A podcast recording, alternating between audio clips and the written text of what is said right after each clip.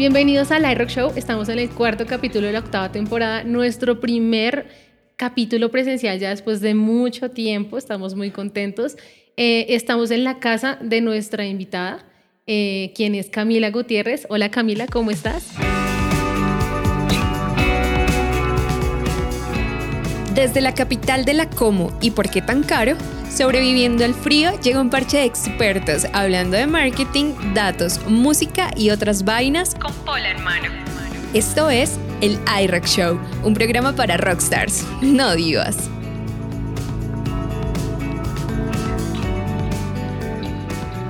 Hola Pau, ¿cómo estás? Bienvenida a las oficinas de Xiaomi. Es un gusto estar acá. De verdad le estamos contando a nuestros escuchas que es la primera, el primer capítulo que hacemos presencial después de pandemia y de tanto tiempo. Pues espectacular. Nosotros estamos apenas inaugurando la oficina. Como se pudieron dar cuenta, todavía hay cositas que nos hacen falta. Pero está muy bonita. Pero estamos muy contentos con nuestra oficina. Muchas gracias por invitarnos. No, pues espectacular que todos estén acá con nosotros. Y gracias por aceptar esta invitación ya al iRock Show. Em, de Grupo DOT. Como nosotros siempre empezamos el podcast, es conocer a la persona que está detrás del perfil, antes de, de la profesional y de todo lo que has alcanzado, queremos conocer siempre a la persona. Cuéntanos quién es, sí, cuéntanos quién es Camila Gutiérrez, Marketing Manager de Xiaomi. Bueno, Camila Gutiérrez es una niña, digo yo, de 40 años. Pero te mantienes muy joven. Muchas gracias, sí. Por eso digo que soy una niña de 40 porque el niño interior no se me ha ido. Soy mamá de dos hijos y estoy casada hace 15 años. Em, soy una persona supremamente apasionada, alegre, feliz, eh, me gusta lo que hago, no solamente en mi trabajo, sino con mi vida y con lo, como mi rol de mamá, como mi rol de amiga, mi rol de esposa soy rumbera, eh, me encanta tomar aguardiente, o sea, es de las cosas que más me gusta en la vida. ¿Cuál es tu preferido? El que me conoce sabe que siempre me va a ver con un aguardiente, con una Coca-Cola y un cigarrillo en la mano. ¿Qué aguardiente te gusta? Me gusta el antioqueño azul. Listo, anotado. Pero he pasado por todos, ¿no? Lo que pasa es que ya en esta edad toca cuidarse un poquito. Ah, sí. Yo estoy en la edad de que a mí me gusta el tequila. Espectacular. A mí también me gusta mucho el tequila. Incluso cuando mi esposo hace dietas, yo lo acompaño con el tequila, pero el aguardiente me hace muy feliz. Ah, sí. Ya, sí, ya anotadísima para cuando tengamos una, una, pero una por reunión. Favor, o sea, cada vez que quieran. O sea, ya todo el mundo sabe que donde me inviten, yo llevo mi guaro y la paso feliz. mi guaro. Delicioso. ¿Qué estudiaste, Cami? Yo soy diseñadora industrial, nunca ejercí el diseño industrial. Digamos que estudié diseño industrial porque me tocó, digámoslo así. Ok. Yo quería ser comunicadora social. Y en esa época los papás se metían mucho en la vida de uno, ¿no? ¿Qué va a hacer? Entonces, mi papá, ¿cómo se le ocurre que va a estudiar comunicación social? ¿De qué va a vivir? ¿De qué va a vivir? Bueno, lo que a todos los comunicadores sociales les puede pasar. A mí, a mí, yo, a mí, yo soy comunicadora social, mi mamá no me lo dijo, pero estoy segura que lo pensó. Lo pensó, lo tenía ahí en su corazón. Bueno, pues mi papá sí me lo dijo y me lo insistió hasta el punto que era, él es abogado, entonces él, se imaginaba que yo iba a estudiar derecho también y todo el cuento y a mí nada de eso me gusta. No tenías la vena. Mi mamá es diseñadora de interiores, entonces dije, bueno, pues si no es comunicación, pues vámonos con diseño. Y estudié diseño, pero la verdad es que nunca, nunca me sentí como una diseñadora. O sea, yo veo compañeros de la universidad con los que me gradué y definitivamente tienen la vena del diseño. Yo tengo la vena de la comunicación. O sea, definitivamente para mí la comunicación es lo más chévere sin embargo, digamos que puedo decir que mi carrera me dejó muchas cosas que hoy en día aplico en el mercado. ¿Cómo qué? Ya entrando ahorita ya un Uy, no, pues mira, en, la época en la que yo estudié, eh, yo estudié en la Universidad Javeriana y en esa época empezaron como todas las universidades y sobre todo en estas carreras como a cambiar un poquito el penso. Entonces nosotros digamos que tuvimos de primer semestre hasta quinto semestre diseño industrial regular y de sexto semestre en adelante ya tú tenías unos énfasis. Yo, ¿Tú los escogías? Yo lo escogí y yo escogí el énfasis conceptual. Y cuando escogí el énfasis conceptual es básicamente cuando tú, em, o sea, antes de tener el producto ya fabricado, tú tienes que empezar con una idea y tienes que empezar de un porqué y para dónde va y demás. Entonces me especialicé en esa parte de concepto en donde hacía árboles, digamos que árboles, eh, mapas mentales y todo. Todo el este proceso como ideación, ¿no? Sí, sí, toda la parte digamos que más creativa. Entonces, pues digamos que en eso me enfoqué y eso es hoy en día una de las cosas que, digamos que agradezco porque eso es lo que me ayuda hoy en día a hacer estrategias. Perfecto. Ahora, ¿tú cómo, cómo empezaste con el, en la carrera del marketing a incursionarse? ¿Cuáles fueron tus primeros pinitos? Más o menos cuéntanos de tu experiencia laboral y cómo incluiste la creatividad ahí. Bueno, pues yo empecé, eh, yo me casé en el 2007 y cuando me casé mi esposo trabajaba en una agencia de eventos, que fue la primera agencia de eventos en Colombia. Y él hacía unos eventos espectaculares. Y yo decía... ¿Qué agencia era? ¿Cómo era Live Events. Ok. Una agencia que tuvo en su momento eh, lanzamientos tan importantes como Peroni, que fue un lanzamiento gigantesco.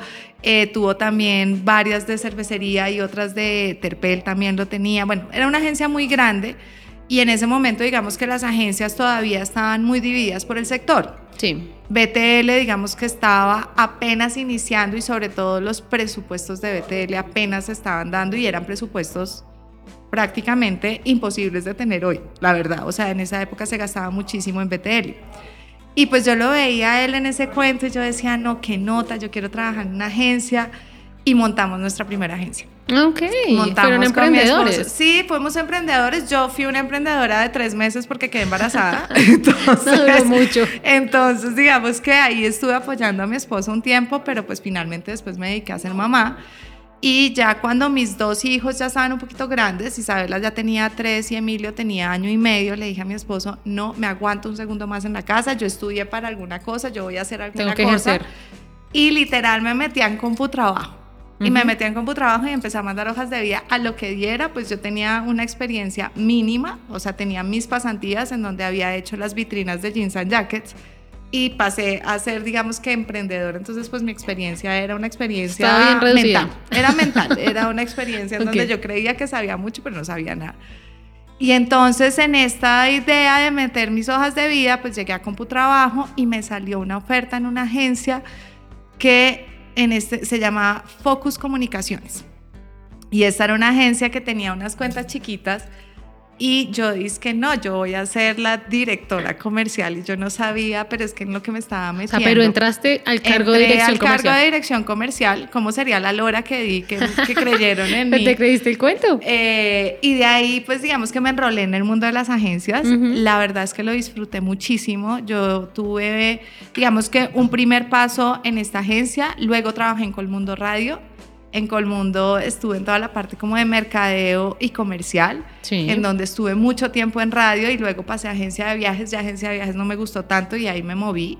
Y ahí me moví a Low, a la agencia de BTL de Low. Ahí estuve y digamos que Low es quien realmente cambia un poco el horizonte de mi vida. Digamos que Low es el que me, me profundiza a mí en lo que quisiera hacer. Y me acuerdo mucho que cuando yo me reunía con los directores de mercadeo de las cuentas que manejaba, yo decía, yo quiero en algún momento de mi vida estar metida, eh, no como agencia, sino como cliente y ejercer el mercadeo, porque realmente eran, pues eran profesores para uno, ¿sabes? O sea, uno en una agencia no solamente crece con las personas que uno está al lado, sino también los clientes hacen que tú crezcas muchísimo. Claro, la mejor escuela es con el cliente. Espectacular. Y la verdad que lo disfruté muchísimo. Estuve casi tres años en Low, pasé por Esfera y de ahí viene ya como mi segundo cambio profesional. Porque entré a la agencia de Samsung que se llama Chale. Y en esa agencia, digamos que trabajé, primero fue la primera vez que trabajé con asiáticos. Entonces fue el primer golpe hacia en la puerta porque uno no sabe lo que significa trabajar con asiáticos, es muy difícil en un principio. Eh, y segundo, digamos que ahí ya me involucré muchísimo con la tecnología y sobre todo con la marca. Bueno, entonces ahí podemos eh, encontrar dos cosas. Venías también de, una, de un proceso de agencia sí. y también ya tenías un contacto previamente con una empresa de tecnología. Así ¿En, es. ¿En qué momento llegas a Xiaomi?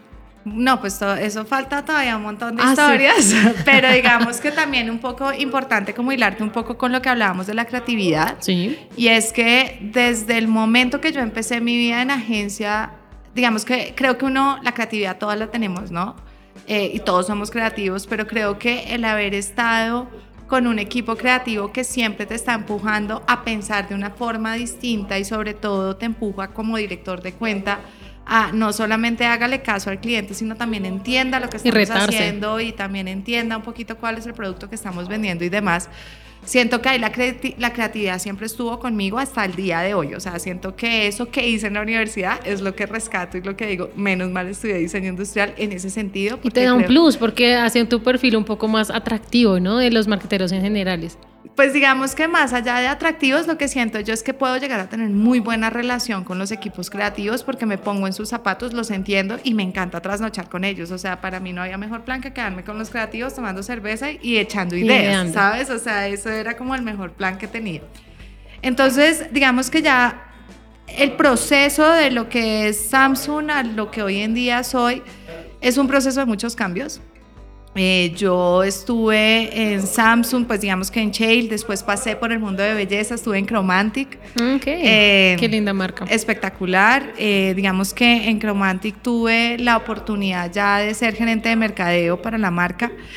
Y la verdad que fue también un reto espectacular. Chromantic era un grupo muy pequeño y la verdad es que me les quito el sombrero y el, si le escuchan esta entrevista, de verdad les mando un abrazo este podcast, perdón, porque de verdad son unos duros y, y digamos que en esa época nos tocó enfrentar la pandemia.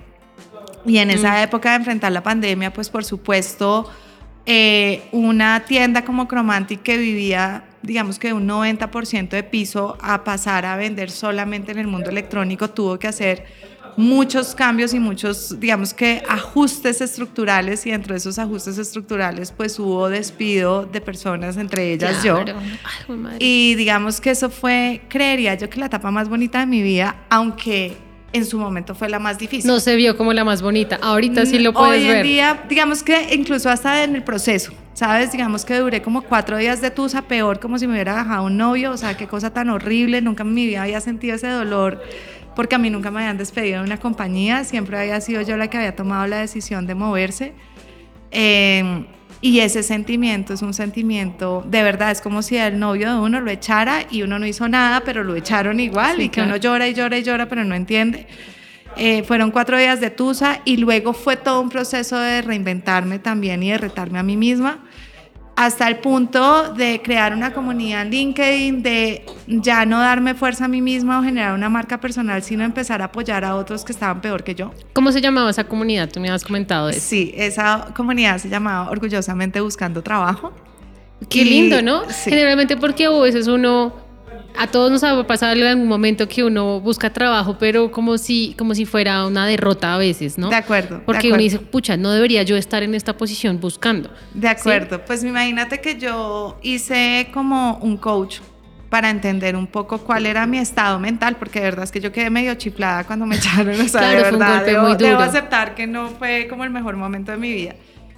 Y una de las cosas que entendí en ese proceso es que yo no tenía por qué sentir vergüenza porque me hubieran despedido, porque por el contrario estaba muy orgullosa no solamente de lo que había logrado hacer en Chromantic, sino en mi pasado. Y además que fueron condiciones externas, o sea, que se salían completamente de tus manos. Total. Y, y, por eso lo llamé orgullosamente, porque yo me siento hoy en día muy orgullosa de lo que he hecho, eh, no solo como profesional, sino también como mujer y como mamá.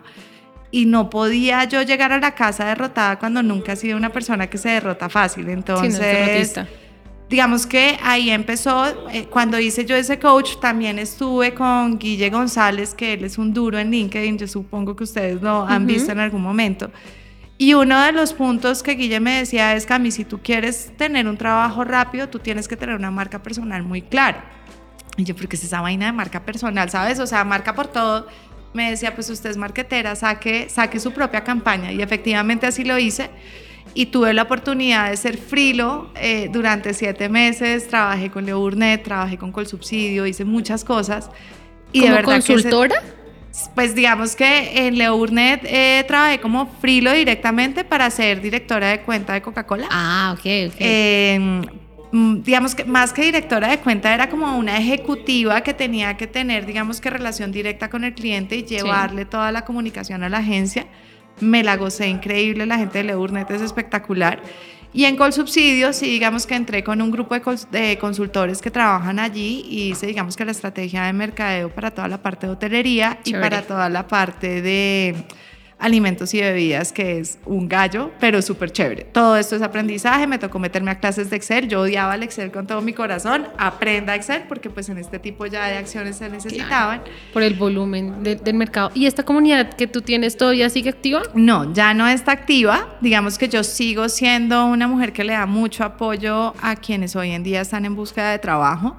Pero digamos que fíjate cómo son las cosas. Digamos que yo continué con la comunidad y en vez de mantener ese positivismo que estaba generando las otras personas, empezaron a verme como una barrera. Decían como, ay, usted ya consiguió trabajo, usted cómo nos viene a dar consejos a nosotros, no sé qué. Y empezó eso a generar como un choque y dije, no es por darme por vencida, pero siento que no es un momento como para generar controversia. O sea, siento que en ese momento el mundo estaba en un nivel de agresividad demasiado fuerte. Claro, qué mal. No, no esperé que la, como dicen, como que se volteara la torta de esa manera. Pero fíjate que, que, o sea, no lo justifico, pero también entiendo que los dolores son muy distintos, ¿sabes? Una cosa es dar ánimos cuando tú ya tienes trabajo y cuando tú ya tienes una condición. Es como si no se sintiera genuino, más claro, o menos, desde la otra persona. Claro, desde la otra persona es como, hey, tú ya estás trabajando, tú ya no tienes preocupaciones, digamos que económicas, tú ya no tienes nosotros, sí.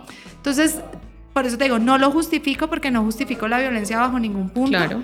Pero entiendo también posición de muchos y entiendo también el, el rechazo a eso, entonces lo cerré. Pero digamos que en ese tiempo fuimos muchos los que alzamos la mano por las personas que estaban buscando trabajo, eh, como Laura que creó Job Tips y, finalmente a todo el que hoy en día está buscando trabajo yo lo mando para Job Tips de una. Eh, también les, digamos que les acompaño con todo un proceso de asesoría con personas que saben de este coach que fue con el que hice yo el coaching. Y siento que al final tengo la historia para contar que sí es un momento difícil, pero se puede salir de él. Todo depende de lo que tengas en tu cabeza y el positivismo que le metas. Claro, es de entender porque cuando uno está en ese momento oscuro, la ve negra, la ve lejos, la ve uno imposible de salir de ahí y uno se abruma. Sí, y además fíjate que en, en su momento muchos directores de mercadeo, muchos gerentes de mercadeo o de otras áreas, le sucedió lo mismo que me sucedió a mí, pero no muchos tenían, digamos que la confianza de salir al mundo y decir, oiga, estoy sin trabajo, ayúdenme. Y ahí es en donde yo digo, este ego nos mata, o sea, ¿cómo puedes tú pasar de ser un supuesto director y pasar a estar desempleado? Pues nos pasa a todos, el presidente, o sea, el mismo presidente actual o el anterior o el que venga, también lo despidieron de un trabajo o también se quedó sin trabajo en algún momento, también buscó trabajo. Entonces yo digo, los más millonarios del mundo se han quebrado porque una persona común y corriente que no es más ni menos no puede tener trabajo por un tiempo. Creo que es un proceso de crecimiento, es, un, es un proceso de crecimiento muy bonito. Bueno, y tú abres esta comunidad sea toda esta labor tan bonita de como de, de, de esperanzar y que sí se puede salir de ahí y llega tu nueva oportunidad laboral, que entiendo sí. Sí, por Xiaomi. No, Huawei. No, Huawei, ah, ok. Eh, Genial, eh, cuenta. Empiezo en Huawei, eh, ahí trabajé con Luis. Sí, Luis. Por si no lo han visto, ese fue de nuestra temporada séptima, la pasada, para que lo escuchen, muy chévere también. Espectacular, digamos que ahí estuve siete meses y fueron siete meses muy lindos, siete meses de muchísimo agradecimiento. Eh, sobre todo porque pues confiaron en mí, ¿sabes? O sea, después de siete meses sin estar en el medio y pues me dieron la oportunidad de entrar y de un momento a otro se me apareció una china eh, que es Marshan, que es actualmente mi jefe de región me escribió por LinkedIn y yo que eso es pura, o sea, como lo, no, eso no es verdad. Te digo como los chinos a veces son como tan complejos, dije de pronto son los mismos de Huawei mirando a ver si uno se quiere ir o no. Entonces yo al principio era como, como, no quiero responder, o sea, no quiero ni leer el tema. Eh, y después ella me manda un mensaje como, venga, no, si es en serio, si quiere, mire, mire todo esto. Y yo, bueno, pues, ¿por qué no? Em, y digamos que hice proceso y bueno, ahora acá estoy como gerente de mercadeo en Xiaomi. ¿Hace cuánto estás acá? Ya 10 meses. No, ya vas para el año. Sí, ya voy para el año y en años chinos ya voy como en 5 años. Eso está bueno para cuando digas tu aniversario. Entras en Xiaomi. ¿Qué tal es trabajar con una cultura tan diversa? Sabemos que Xiaomi es de China eh, y eh, vienen a incursionar en un mercado eh, latino. ¿Cómo es trabajar con unas personas que tienen otra cultura, otros pensamientos? Bueno, yo creo que, que, para serte honesta, yo hice la escuela con Samsung, con los coreanos.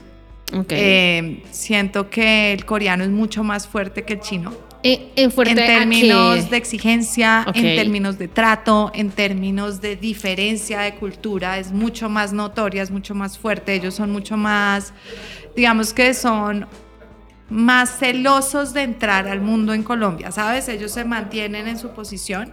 Pero tenían que incursionar el mercado. Claro, ellos están incursionando al mercado o incursionaron en su momento al mercado y hoy en día pues están muy bien posicionados. Sí.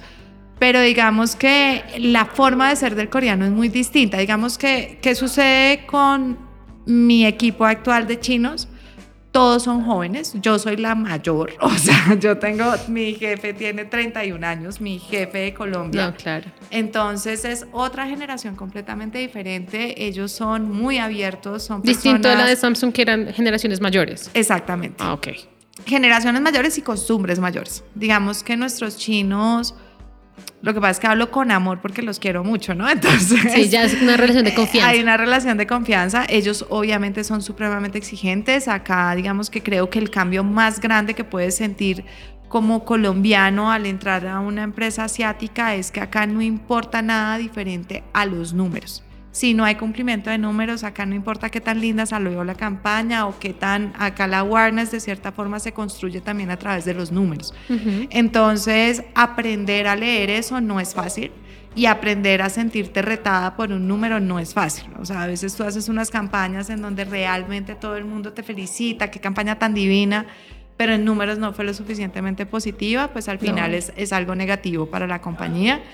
Y eso al final creo que te da una estructura distinta, porque en mercadeo a veces nos enamoramos mucho de una idea y olvidamos que esa idea tiene que generar una conversión, que era un poco lo que hablábamos en el Congreso, y es que eh, por más linda que sea tu idea, y, y vámonos a un ejemplo reciente, o sea, lo que está sucediendo con Ramo y McDonald's, Es una idea espectacular, o sea, es una idea de verdad de quitarse el sombrero, pero es una idea que lleva conversión altísima atrás.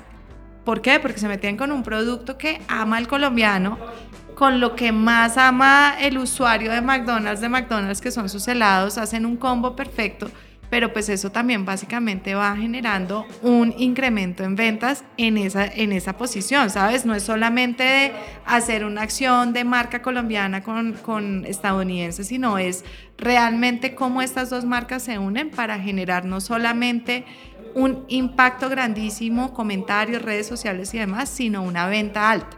Si se dan cuenta, ya hoy en día no hay helados, no hay McFlurry. Yo quería el fin de semana justamente probar uno y no había. Ya no hay. No hay. Pero entonces eso también se logra porque entendieron muy bien eh, al, público de que amamos el chocorramo, es nuestro, uno de nuestros pro- productos autóctonos.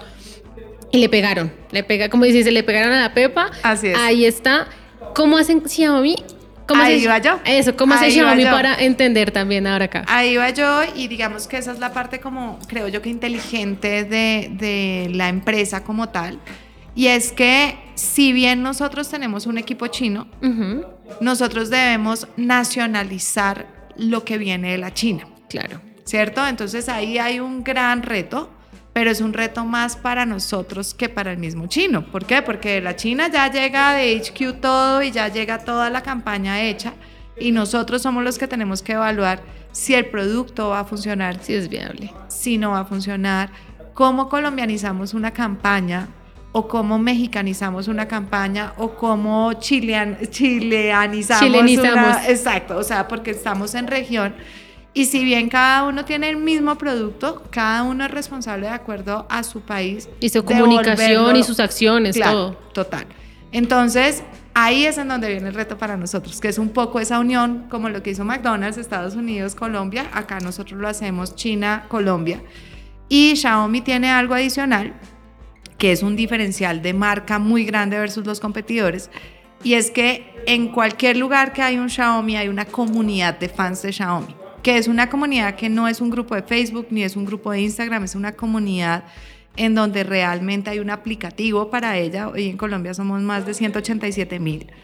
Y Bastante. son amantes de la marca. Entonces nosotros trabajamos para ellos. Nosotros de cierta manera lo que siempre buscamos y validamos es cuando el producto llega, qué tan fuerte puede llegar a ser para ellos. A ellos les hacemos encuestas, a ellos los invitamos a nuestros lanzamientos, ellos fueron los primeros que vinieron a la oficina eh, y obviamente ojalá pudiéramos traer a los 187 mil, no se puede, pero siempre buscamos que nuestros fans estén muy cerca a la marca y esa es la forma de poder colombianizarnos.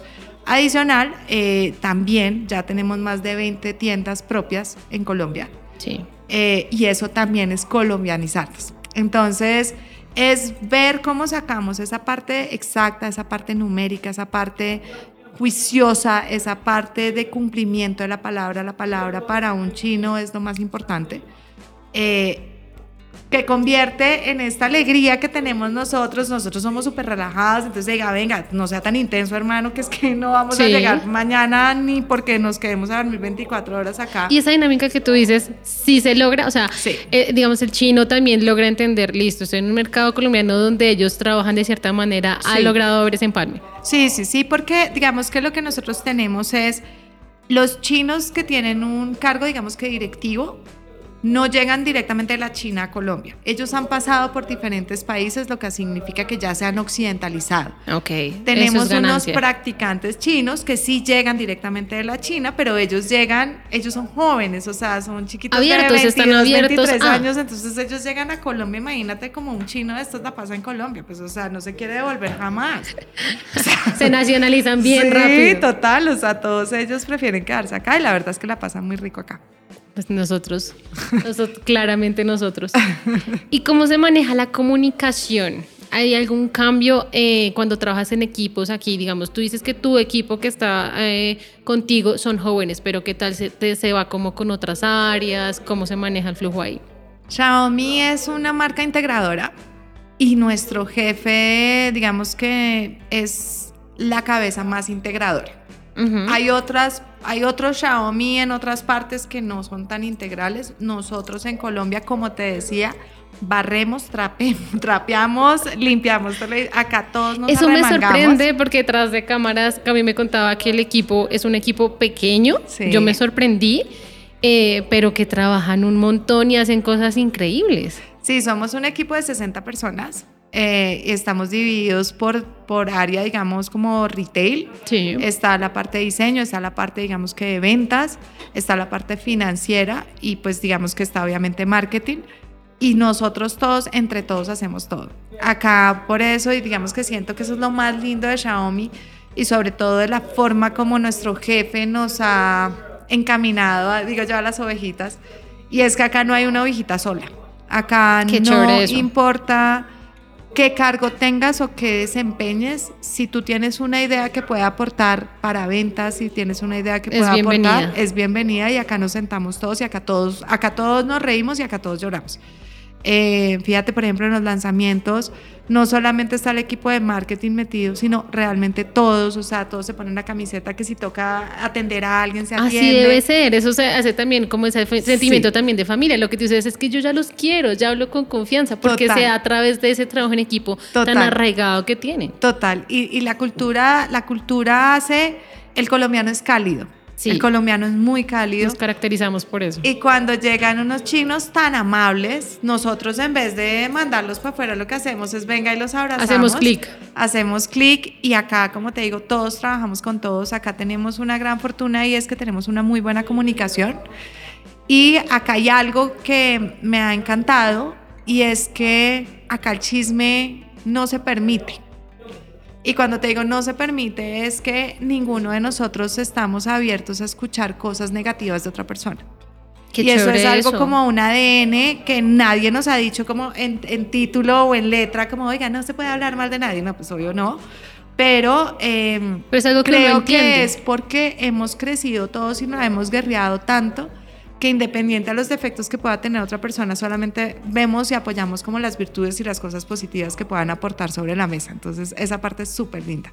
Eso es algo que todas las compañías, incluso las nacionales y todas las que están acá, eh, deberían tener, porque no, no, es, no es un secreto, eso pasa en las empresas. O sea, Totalmente. es normal que pase y puede, o primero, uno, nublar el trabajo Eh, segundo, eh, nublar el trabajo de las otras personas cuando se Total. están esforzando tanto y lo que hace es perder el foco. Entonces ya no hay un foco, un equipo siempre tiene que mirar a un mismo objetivo trabajando todos en conjunto. Y ese tipo de chismes lo que hace es distorsionar el, obje- el objetivo. Total, y sobre todo que hay algo que, digamos que yo resalto mucho, creo que tal vez es porque somos tan poquitos, ¿sabes? Y porque realmente vemos los logros de los demás y vemos todo lo que hacen los demás y uno dice, este man es un berraco, esta vieja es una berraca, o sea, ¿sabes? A veces uno pensaría que esas personas tienen cinco, seis, siete manos y la verdad es que tienen máximo una. Entonces, ver todo lo que logran hace que uno respete demasiado a los compañeros de trabajo que uno Pero el día, tiene. el día de mañana que Xiaomi crezca, la idea es que se mantenga eso. Por supuesto, y creo que finalmente nosotros también somos, es que eso- esto es una pequeña familia, o sea, Son bien pequeños. acá somos una pequeña familia y somos una familia que nos defendemos mucho entre nosotros.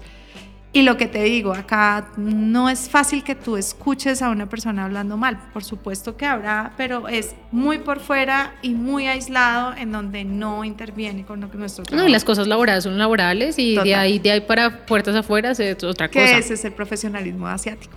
Exacto. Ahí está. Entonces ahí digamos que ahí está la mezcla perfecta, como entre la parte chévere y agradable de nuestro lado, de ponerle corazón y de ponerle un poquito de eh, emoción al asunto. Y está la parte muy racional de ellos y es que acá todos venimos es a trabajar, acá no venimos ni pues a chismear del otro, ni a pelear con el uno, ni a tener amoríos con nadie, si los tienen pues maravilloso, pero eso no nos importa. Entonces eso hace que el trabajo sea mucho más claro y que tú vayas simplemente por tu línea. Ahí, ahí lo que dices es que eh, cada cultura ha cogido lo bueno de la otra. Total, total. Entonces no es como que solo aprendieron de la asiática y nosotros aprendiendo, sino que ellos también cogieron algo bonito de nosotros. Total, total. Mira, me acuerdo mucho que al principio mi china que hoy en día ¿Esa es una está- anécdota? Sí, esta, es una, anécdota. esta es una anécdota así súper rápida. Mi china llegó al mismo tiempo que yo y por supuesto ella llegó y ella eh, iniciaba un chat, nosotros tenemos como chats internos y era de una pedirle y le decía, oye, pero por lo menos saluda. O Buenos sea, días. hola, ¿cómo están todos? Y decía, pero ¿cómo así? Es perder el tiempo y yo, pues no lo estás ¿Pero perdiendo, amiga. O sea, acá en Colombia se saluda, se despide, cuando llegas a un sitio saludas a todo el mundo cuando, y hoy en día ella está regresando eh, precisamente hoy a la China y ella nos grababa como mostrando para llegar a la China y poder mostrar Sí. Cómo somos nosotros de cálidos y cómo ella se convierte en esa calidez. O sea, ella terminó yendo al Amazonas, ella era el parche en el centro, o sea, Pero cosas qué, que uno ni qué hace. bueno que se llevara eso. Espectacular, ella, lo que te digo, un chino viene y no se quiere devolver, o sea, ella se está regresando ahorita a la China por temas, eh, digamos que de visa, y no quería irse, o sea, ella le pasa súper rico acá, entonces esas son las anécdotas que uno puede llegar a decir. Ahora Ellos- tu líder saluda, saluda, Claro, saluda, da beso, abrazo, Ay, se qué ríe. bonito. Entonces, pues eso es lo que es trabajar con una cultura que hoy en día está abierta también a entender en el lugar en donde viven. Qué bonito, qué bonito eso. Cami, tú has, tú has liderado equipos, ya sea internos, ya sea para con relación con el cliente. eh, ahorita lideras el equipo de marketing de, de Xiaomi. Mm, ¿Cómo uno logra ser un buen líder en tu trayectoria? ¿Qué enseñanzas tienes que nos quieras compartir? Bueno, esa es una pregunta grande y difícil, porque no hay nada, no hay nada más difícil que ser líder y sobre todo líder positivo, porque uno es un ser humano y uno se equivoca. Claro. Y uno también tiene sus días en que se emberraca y quiere mandar a todo el mundo para el carajo, ¿sabes? O sea, uno es un humano. Sí. Em, creo que hay dos, dos cosas que yo siento que es obligatorio. Lo primero es conocer a las personas con las que estás trabajando. Si tú no tienes claro cuáles son las alegrías de esa persona, cómo vive esa persona, qué tiene por dentro esa persona, va a ser muy difícil lograr trabajar en equipo y sobre todo en, en este tema como tan de exigencia como el que tenemos. Eso que mencionas, Cami, he escuchado a muchas personas a lo largo también de mi carrera profesional que para ellos ser un buen líder es tomar distancia.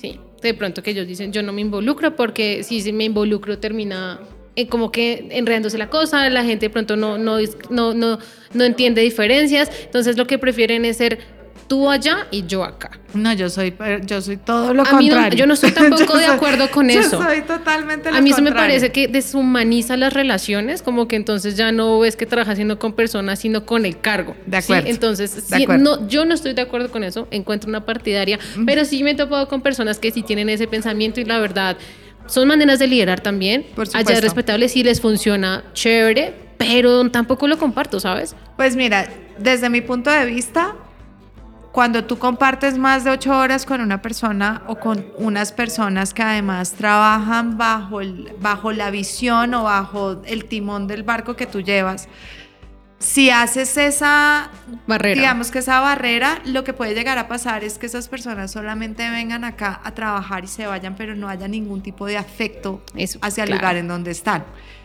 Y en tiempos difíciles como los que estamos viviendo hoy, eh, si no tienes afecto por el lugar en donde trabajas, pues al final te mueves y te mueves. Y, y las ofertas son todos los días, porque a la gente que trabaja en Xiaomi le llegan ofertas y no lo digo por creía ni mucho menos, sino porque realmente nuestra competencia misma nos busca, porque, porque de cierta forma Xiaomi es un gran trampolín para marcas más grandes.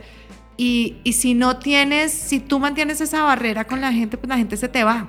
Y creo que no hay nada más difícil que hacer equipos nuevos con personas que están, que vienen del pasado, con equipo, con personas que vienen Y que del- haga un del buen presente, empalme y un buen que se match. caigan bien, que se rían con uno, eso no es fácil. Y que entiendan también el ADN, digamos, de la compañía. Eso nos pasa también. El grupo tiene un ADN súper claro, rockero, todero, que nosotros somos una familia y la metemos toda. Y puede pasar que llegue una persona que no es así. Uno trabaja, claro, porque uno tiene que dar el flujo se- profesional, pero daña, se siente. daña, se daña de cierta forma y suena feo, pero se daña el equipo. claro. Entonces, ¿qué pasa? Yo creo que es por ser mamá, ¿sabes? O sea, el, el hecho de ser mamá Es un plus. me genera una sensación de defensa de mis pollitos, ¿sabes? O sea, mis pollitos son mis pollitos y con mis pollitos no se me mete nadie. Eh, y, y la verdad es que tengo una relación más que de jefe, es de parcera. Si no soy parcera de mi equipo, para mí no funciona. Porque yo tengo que creer en mi equipo y como te digo, tengo que conocer a mi equipo. Si yo no conozco a mi equipo, no sé cómo empujarlo para que logre dar lo Motivarlo, mejor de sí. entenderlo. Claro, porque cuando a ti alguien no te conoce y te está exigiendo, pues, No ¿sabes? un o sea, no tienes, no, pues tú le cumples al número Y ya. pero te, no te está dando ese plus o no te está dando como esa zanahoria, digámoslo así. Y sobre todo cuando tenemos, mira, acá, acá suceden cosas como que tenemos una campaña ayer y hoy tenemos que cambiarla y todos tenemos que trabajar en ello. Y hay veces que genera muchísima frustración. Entonces, si yo no conozco quién es mi equipo y cuáles son las acciones de frustración que pueden llegar a tener, sino que los dejo solos y que vivan su frustración, pues posiblemente mañana no vuelvan. Ok, claro. Eso es uno. Para ser un buen líder, tener una cercanía y conocer a tu equipo. ¿Qué más? Dar seguridad. Dar seguridad y sobre todas las cosas, sin importar la equivocación, defender al equipo. ¿En qué sentido? Eh, no sé, nos equivocamos en un lanzamiento y nos fue mal. No es responsabilizar a la de PR o al de social media, Es el equipo. sino responsabilizar al equipo, pero sobre todo responsabilizarme a mí mismo, ¿sabes? O sea, si yo soy la primera que permite que esas equivocaciones se den, porque no las vi, porque no, no, no lo visualicé y permití que mi equipo lo hiciera. Entonces, creo que lo más importante acá cuando tú eres líder es que tu equipo se sienta protegido en las buenas y en las malas. Respaldado. Por ya una vez defendido, ya adentro solucionamos las cosas, evaluamos las cosas. Acá falta respeto jamás.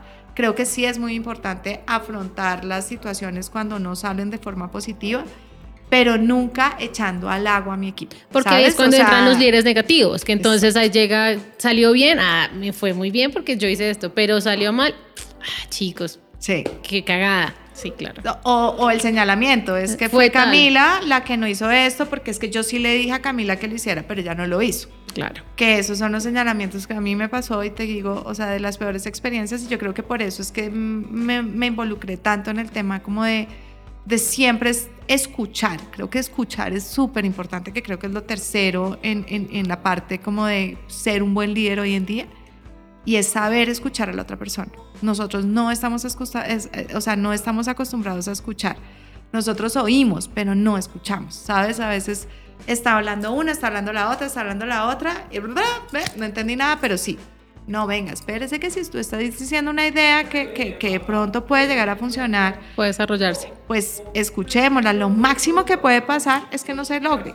Pero el hecho de simplemente oírte o simplemente empezar a no verte también, porque acá una, una de las cosas que pasa es que no solamente escuchas, sino que también observas. Y tú Sí. te das cuenta solamente con observar a las personas si amanecieron de buen ánimo, si están de mal ánimo, al escucharles su voz, sabes cómo están. Y ese es el tipo de cosas que creo que uno también tiene que desarrollar como líder y es, uno tiene también la responsabilidad de mantener a su equipo con una paz mental lo suficientemente positiva y una salud mental. Hoy en día la salud mental es lo Es más importante en los equipos. Y si tienes a alguien que tiene algún problema, eh, sea ansiedad, depresión o lo que sea, tienes que escucharlo, tienes que ayudarlo y tienes que sacar lo mejor de esa persona y no, y no dejarlo hundirse en el hueco o simplemente ignorar lo que está pasando. Después de la pandemia creo que muchos de nosotros pasamos por diferentes estados y al final somos muy pocos los que podemos decir, oiga, venga, sí, tengo ansiedad, oiga, venga, hoy amanecí vuelto chicuca y no tengo ni idea por qué. Y después de la pandemia, esto se vi- visibilizó aún más. de acuerdo. Porque esto no es como un tema nuevo, esto siempre ha estado, la salud mental siempre ha tenido que ser una prioridad, pero después de pandemia como que tanto uno individualmente como las familias, como compañías, ya dicen, esto es un tema que sí toca verlo, no toca dejarlo aparte. Totalmente. Y pues digamos que eso es lo que siento yo, que me hace líder. Como te digo, a mí la palabra líder me, me, me- me genera como cuestionamiento porque creo que todos somos líderes. Eh, pero siento que eso es lo que me da responsabilidad para poder llevar un grupo y poder llevar un grupo de- en un tránsito de cumplimiento, en un tránsito de felicidad laboral y en un tránsito de honestidad laboral. Creo que eso es como lo más importante. Claro, Cami, ¿y qué podrías decir que impediría ser un buen líder? ¿O qué cosas no dejarían crecer y que si uno se, se desarrolle en ese cargo bien? Lo voy a hablar como experiencia personal. De una. ¿Listo? Eh, yo tuve una jefe que de verdad yo digo, fue pucha, o sea, me encantaría tenerla hoy en día de frente, no para decirle, mira dónde llegué, sino para decirle que recuperé mi autoestima laboral porque ella me quitó mi autoestima laboral. Qué denso que haya gente así, ¿no? Y fue, digamos que, de las peores experiencias de mi vida, pero además uno se vuelve como uno mismo, se hace mucho daño porque uno no es capaz de decir, oiga, venga, sabe que yo me voy de acá, esta vieja está muy loca, sino que uno, no, le voy a dar, o sea, no le Uno voy a dar busca más aceptación y uno Claro, quiere estar más ahí, claro.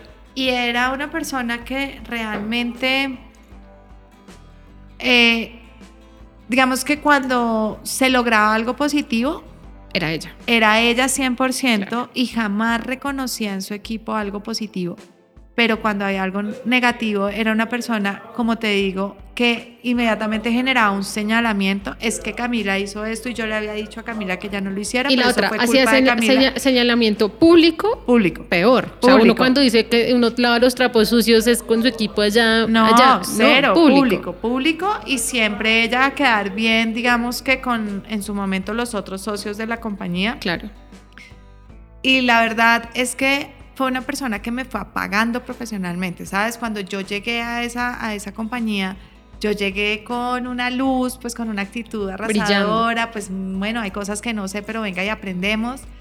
Y salí de ahí como si de verdad me hubiera tomado un caldo de escorpiones. O sea, vivía furiosa, vivía harta, eh, tomaba trago impresionante, como que desvié también un poco la situación porque como que, como que encontré en el trago también un refugio para evitar ese tipo Ese de estrés. sensaciones. Y la verdad que me hizo muchísimo daño. Y esas, esas situaciones causan, causan ansiedad. O sea, tu trabajo Claro. ya no es de 8 a 5, de, sí, de 8 a 5, porque ya estamos virtual, eh, sino que estás pensando eh, el fin de semana en el trabajo y te sueñas con eso y después de Pero eso. adicional, ¿sabes qué me pasaba? Que lo que sentía es que todo iba a salir mal. ¿Sabes? O Sí. sea, es, es, Estabas fue ese tipo de personas que en vez de darme fuerza y decirme, venga, no importa, nos equivocamos en esta, pero va- todo va a salir bien, siempre era, esto va a salir mal, es que esto está mal, esto no sé qué, es que esto no se hace así, es que usted no sabe sumar, es que usted es bruta, es que no sé qué. Todo ese tipo de acciones obviamente generan una ansiedad y como te digo en el pasado, tú decir que tenías ansiedad por alguna cosa, pues quién te iba a entender que estabas teniendo ansiedad por eso. Pues yo me tomo mis tragos y prefería tomarme mis tragos antes de enfrentar la situación porque es que no era capaz de verme a mí misma en el espejo porque no me reconocía. Y digo, el hecho que una persona te quite tu autoestima, sea laboral o personal, ya en ese momento es una relación supremamente tóxica. Es una red tienes- claro, total. Pero lo que te digo, uno es muy pendejo porque uno primero piensa, me voy a quedar sin sueldo, ¿cómo voy a vivir? Segundo es como, tengo que demostrarle que sí soy buena. Y se vuelve es un conflicto con uno mismo porque tengo que, o sea, uno está haciendo bien las cosas, pero ahora hay que demostrarle a otra persona que estás haciendo las cosas bien, cuando al final a la única persona que se tiene que demostrar uno las cosas es a uno mismo y uno Pero es el te único la, validador. de- la confianza. Ni Dime. siquiera te destruyó la confianza en su momento porque ni tú confiabas en ti mismo. Por eso te digo, destruyó completamente mi autoestima laboral. O sea, fue una persona que realmente me hizo mucho daño y que me chupó emocionalmente. Con decirte que yo tomé la decisión de renunciar y yo duré cuatro meses sin hacer absolutamente nada. O sea, tratando de recuperarme La a mí energía. misma eh, antes de salir a buscar trabajo, porque además estaba muerta del susto, ¿sabes? Como que decía. Eh, ¿Qué tal que la vuelva a embarrar? En esa época yo trabajaba en BTL y en BTL uno no se puede equivocar, ¿sabes? O sea, uno en Sale un- caro, un sí, error en sale caro BTL se equivoca. no es como un error en digital o no es como un error en otras áreas, pero, pero fíjate que ahí me pasó algo muy chistoso y es que una persona que fue mi jefe en Low, después pasó a Esfera y fue mi jefe en Esfera y yo digo, ese fue mi salvador en su momento. O sea, fue la persona que volvió, me motivó, me dio la confianza, me dijo, usted puede y me regaló un espacio de, de, de como de alegría, ¿sabes? Que necesitaba tanto que hizo como que otra vez todo volviera a ponerse en su lugar. Encaminarse. Y pues la verdad, creo que las personas que hoy, hoy en día siguen siendo malas personas con sus empleados, de verdad, no se imaginan el daño que le pueden causar a una persona. O sea, por ese egoísmo. Just, mira, hay una cosa que pasaba también con esta persona y es que le molestaba que uno sobresaliera. No si no pasar. era ella la que sobresalía, le molestaba que uno fuera la persona que sobresalía. Le robó el foco. Total. Total, porque te robaba, le robaba el brillo a esa persona, pero eso nunca lo haces con intención. Al final es tu trabajo, es tu forma de ser. Bueno, hay mil cosas que hacen que tú te fijes en una persona o tengas empatía por una persona más que por otra. Claro. Y la verdad que esa parte fue muy dura. Por favor, no sean jefes negros ni negativos, porque no hay nada peor que eso. o sea, ¿Alguna vez en algún momento nos ha tocado tener un jefe así? Pero mira, yo también tuve varios, mm, pero que aprendí de ellos a no ser así. O sea, Total. yo veía eso y yo sé que yo no tengo que hacer así, así, así. No voy a hacer eso con mi equipo, ni en las futuras compañías que yo esté, ni las personas que yo trabaje, porque aprendí tanto y también me quedó tan marcado no ser ese tipo de... Yo no quiero ser así, que uno trata de crecer y construirse mejor líder Total. a partir del- del- del mal ejemplo, ¿no? Uno no quiere ser así. No, y además porque, como te digo, yo tengo hijos, pero además tengo una generación de chiquis que están conmigo y también de, de- de personas que de cierta forma son adultas, eh, a las, las cuales también me ven a mí como un espejo, ¿sabes? Entonces, si yo voy a ser un jefe negativo, ellas van a ser un jefe negativo o ellos van a ser un jefe negativo porque es lo que están recibiendo desde el principio de su carrera o a medio término de su carrera. Eh, a mí no hay cosa que más me alegra cuando alguien me dice, oiga, me salió una mejor oportunidad y me voy, que digo, ya está listo mi pollito para volar, ¿sabes? Qué lindo eso, claro, uno se Eh, alegra mucho. Pero sobre todo porque sé que van a ser buenas personas, porque, porque de cierta forma eso es lo único que yo puedo llegar a transmitir. Cami, muchísimas gracias. Qué, qué anécdotas tan bonitas, qué buena energía. Todo lo que nos has transmitido es nuestro primer capítulo sobre liderazgo en equipos. Eh, no lo hemos tocado el tema y sabemos que es algo que a todos les sirve porque nos escuchan desde todo, desde líderes, miembros de equipo, marqueteros, estudiantes y sé que nos va a servir para todos. No nos podemos ir antes si nuestro componente musical, el iRock Show, eh, nos encanta la música. Te tenía dos preguntas preparadas. Lo primero es que tú me digas a qué te suena ser un buen líder. A mí me suena ser un buen líder como, como a Metallica. ¿Por qué? Acá es, es la respuesta y justifíquelo. Eh, Metallica tiene una connotación muy importante en mi vida y es que es el grupo o fue el grupo durante muchos años favorito de mi hermano y yo crecí con puros metaleros. O sea, esto fue con el grupo de mi hermano y metal por arriba, por abajo, por todo. Y hoy en día, digamos que mi hermano siempre eh, le gustó muchísimo el metal y él con su guitarra y con sus cuentos y todo. pero también hoy en día es un abogado súper exitoso y, yo decía como este metalero, ¿qué abogado va a ser? Ni que ocho cuartos, o sea, este man va a quedarse por allá en la calle tocando guitarra. Y hoy en día verlo en el lugar en donde está es como algo que me genera a mí, ¿sabes? Siempre me genera ganas, como que, como que digo... ¿Te motiva? Sí, sí, es, es, es, es algo como que me lleva a otro mundo y sobre todo me lleva a ese mundo de sí se puede. Eh, Ese es el ejemplo de buen liderazgo. Sí, total. O sea, para mí ellos son como, además porque hoy en día uno los ve, siguen tocando, siguen con esa misma energía. Eh, por supuesto que pasaron por sus momentos turbios como cualquiera, pero... Como una buena construcción de un buen líder. Exacto. Como decía, como decía no, hay, no hay mejor redención de un, de un héroe en las películas, digamos, cuando le tocan las peores. De acuerdo. así, tal cual. Y, y al final tú los ves hoy en día eh, cuando tocan, cuando se suben a una tarima, y ellos irradian eso. Y eso es lo que es para mí un buen liderazgo. Qué chévere. Y para terminar, ¿a qué te suena Xiaomi? Xiaomi es una mezcolanza entre ah, reggaetón, entre reggaetón, entre como Stone Temple Pilots, entre Pearl Jam, entre Bad Bunny. ¿Pero por qué? ¿Por qué una mezcolanza? Eso tiene que ser algo, ¿por qué? Claro, pues porque somos muchos, ¿sabes? Somos muchos corazones acá involucrados, somos muchos gustos, somos muchas... O sea, la diversidad. Sí, pero más allá de la diversidad son muchos sueños, ¿sabes? Entonces son sueños que se van, digamos que a lo más metódico, entonces tú puedes pensar en la música clásica con ellos, pero también puedes ver eh, todo lo que logramos hacer cuando sacamos un lanzamiento y puedes sentir el reggaetón ahí que te está llevando porque es que quieres esperrear y ya de la alegría que te da. O cuando estás en un día normal de trabajo, perfectamente acá puede estar Stone Temple Pilots o Pro Jam tocándonos a todos y todos vamos a estar enfocados. Entonces creo que, creo que Xiaomi de verdad no es un tipo de música, sino son muchas, muchas, muchas, muchas, muchos tipos de música y sobre todo como que no sé, todo depende del día de la semana, ¿sabes? Obviamente los viernes, como siempre, pues obviamente reggaetón de, desde las ocho Hoy estamos grabando un miércoles, ¿hoy qué toca? Hoy nos vamos con Roxito. Sí. O sea, hoy podríamos llegar a pensar que de acá salimos para lo ovejo a oír rock. Ese plan me gusta, ese plan está chévere. Sí, sí, sí, ahí verán. Claro, sí. Me gusta, me gusta. Cami, muchísimas gracias. A ustedes, muchísimas gracias. Espectacular. Tan, chévere, me gustó mucho, muy nutrida. Uno aprende muchas cosas, que mejor del ejemplo.